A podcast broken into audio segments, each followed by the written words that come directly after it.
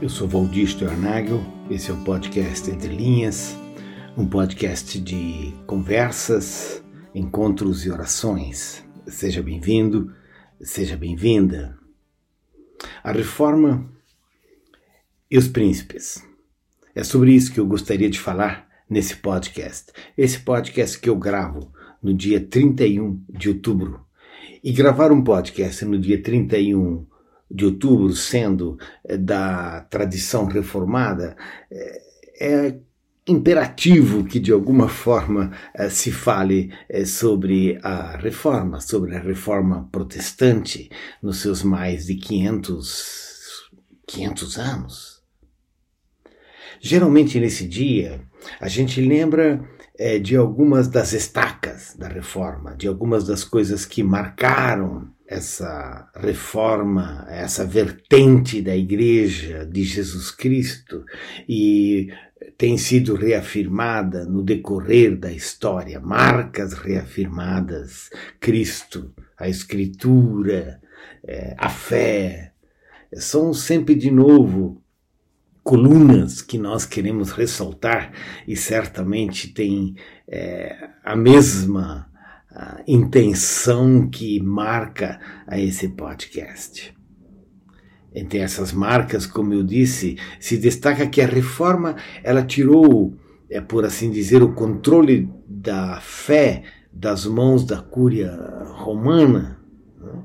e é, colocou esse controle na mão das pessoas. Né?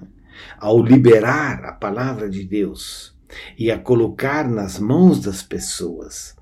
A reforma diz que a fé cristã é assim, é democrática, é aberta, é, é acessível para todas as pessoas, independente do lugar onde elas estão, independente é, da sua etnia, da sua raça, da sua cor. A reforma também afirmou a família como lugar de catequese, né? a família como esse lugar onde se vive, se ensina, se fala da fé, onde se ora. A própria, o próprio catecismo é, que Lutero é, escreveu é, tem a ver com essa intencionalidade né, de colocar a, a, fé, a vivência da fé na mão da comunidade, no, no centro da comunidade, de, da família. E claro, a comunidade maior, a comunidade como lugar da vivência da fé e até do testemunho dessa fé. Por isso, também nesse podcast gravado nesse dia 31 de outubro, eu quero ressaltar essas marcas. Marcas a serem transmitidas de geração em geração para que a gente seja fiel àquilo é, que foi é, dito e é dito sempre de novo. Né? Cristo é o centro da nossa fé, as Escrituras nos levam ao encontro com esse Cristo. Nós nos aproximamos a Ele através da fé, né, que é um dom que Deus que Deus nos dá, e isso é vivido no seio da comunidade. Mas a reforma não foi simplesmente uh, uma experiência romântica, ela não foi simplesmente uma experiência destituída das suas dificuldades, das suas encrencas, por assim dizer, e até uh, dos, seus, dos seus erros. Ela não seria uma reforma histórica se ela não tivesse, uh, se ela não tivesse também essas marcas. Né? E uma das coisas que é, que eu creio que a gente precisa voltar a ressaltar é um dos, uma das dificuldades, ou eu diria quase que uma das vulnerabilidades da reforma. Né? É que no contexto em que a reforma aconteceu, é, se estava desenvolvendo é, um, uma tentativa de uma, de uma quebra né, do monopólio dos grandes reinados né? E os príncipes eram é, autoridades muito mais restritas, até geograficamente, tinham a sua localidade. E os príncipes acabaram colocando, a, a, aliás, tendo um papel central na reforma. De alguma forma, né? desculpe esse jogo de palavras, de alguma forma a reforma acabou caindo nas mãos dos príncipes. Ou seja, ao tirar a palavra de Deus e sua interpretação eh, das mãos da cúria romana e dos poderes reais a ele associados, e tentar, aliás, propugnar, colocar né, a palavra de Deus e a sua interpretação e a sua vivência na mão da comunidade, Lutero acabou eh, estando numa saia justa, se poderia dizer, e ele acabou experimentando a proteção eh, dos príncipes. E que esses príncipes, alguns deles que foram se foram se convertendo, foram adotando a reforma, acabaram eh, trazendo é, proteção a, a essa própria reforma e assim, de alguma forma, desculpem de novo, né, essa, essa, esse jogo, né, a reforma acabou caindo na mão dos príncipes. A reforma acabou caindo na mão dos príncipes e Lutero até acabou desenvolvendo uma teologia que deu autonomia aos príncipes para que eles tivessem legitimidade para o uso da espada, e esse uso da espada muitas vezes acaba sendo é, indiscriminado e acabou, de fato, acontecendo uh, com uma postura muito radical contra os camponeses na época, e acabou, de fato, acontecendo naquilo que é conhecido como a Guerra dos Camponeses. É uma situação na qual os camponeses buscavam por mais espaço, mais liberdade e, e mais direitos, e tinham uma liderança, e inclusive uma liderança é, marcada pelo tom da reforma, por pessoas que tinham acompanhado a reforma, mas foram é, massacrados, é, literalmente massacrados é, pelos príncipes. E onde o próprio Lutero é, se colocou contra eles, a favor dos príncipes, é, gerando uma, uma divisão no próprio movimento da reforma. Cuidado, portanto, para não colocar o destino da igreja na mão daqueles a quem a igreja não pertence.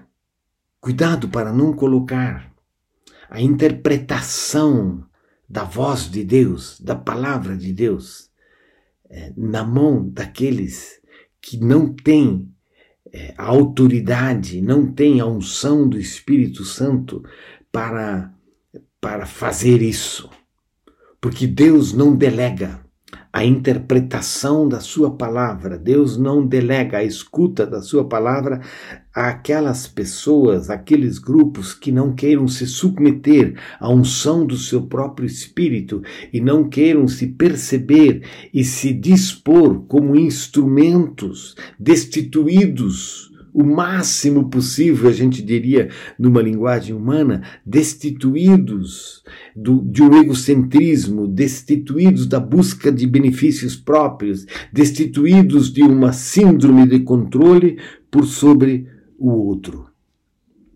A, a, reforma foi um, uma grande experiência de libertação, de encontro com a voz de Deus que constrói algo, no, algo novo, de, de encontro com a voz de Deus, a palavra de Deus que transforma a vida das pessoas, que transforma o universo das suas famílias e das suas comunidades e lhes traz um outro senso, né? lhes traz um outro senso de pertença a Deus, um outro senso de serviço, serviço ao outro e lhes traz um outro senso de salvação. Mas isso reside fundamentalmente nas mãos de Deus. Essa me parece uma lição extremamente importante em nossos dias, entre nós, na nossa igreja brasileira. Essa nossa igreja brasileira, é, essa nossa igreja evangélica brasileira, ela cresceu sem o príncipe. Aliás, em, muitos, em muitas instâncias, a nossa, a, essa nossa igreja ela cresceu apesar dos príncipes. e se desenvolveu como uma igreja uma igreja de comunidade, como uma igreja de periferia, muitas e muitas vezes, como uma igreja é, que foi é, entrando no seio da sociedade e alcançando as pessoas lá onde elas estavam, nas suas necessidades, nas suas, nos seus vícios, na sua, na sua luta pela sobrevivência. E ali o Evangelho encontrou o seu espaço de fertilização, o seu espaço de transformação e o seu espaço de vida eu queria repetir: a nossa igreja evangélica brasileira cresceu sem os príncipes e sem o apoio, aliás, apesar dos príncipes, para usar uma linguagem é, de ontem, mas nestes últimos tempos, parece que nós temos usado muito essa avenida de ida e vinda aos palácios. E me assusta me assusta essa contínua ida e vinda de vários dos nossos líderes evangélicos aos nossos diferentes palácios em busca eh, de, ah, de apoio, em busca de, eh, de apoiar, em busca de eh, benefícios, em busca de acordos.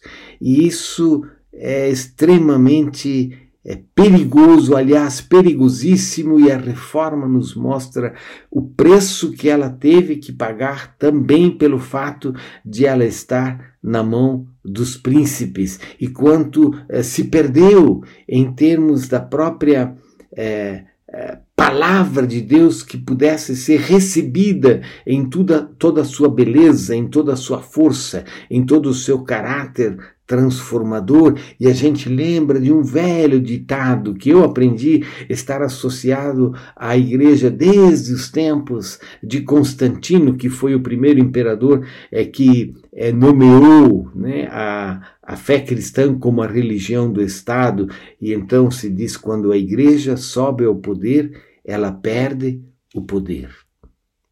O lugar da igreja é entre o povo. O lugar da Bíblia é na mão do povo. E a virtude a primavera do Evangelho se verifica no testemunho de uma comunidade encarnada, na comunidade de homens e de mulheres, é, com um testemunho de serviço, de graça e de amor, sem vínculos com aqueles que querem controlar, sem vínculos com aqueles que querem simplesmente se beneficiar, sem vínculos de um poder que não seja o poder de Deus, que é o poder do serviço, que é o poder da graça, que é o poder eh, do amor. Há uma pesquisa é, muito interessante que foi publicada recentemente na revista Christianity Today e que o título dessa, dessa, desse artigo é a prova de que o privilégio político é, danifica o cristianismo.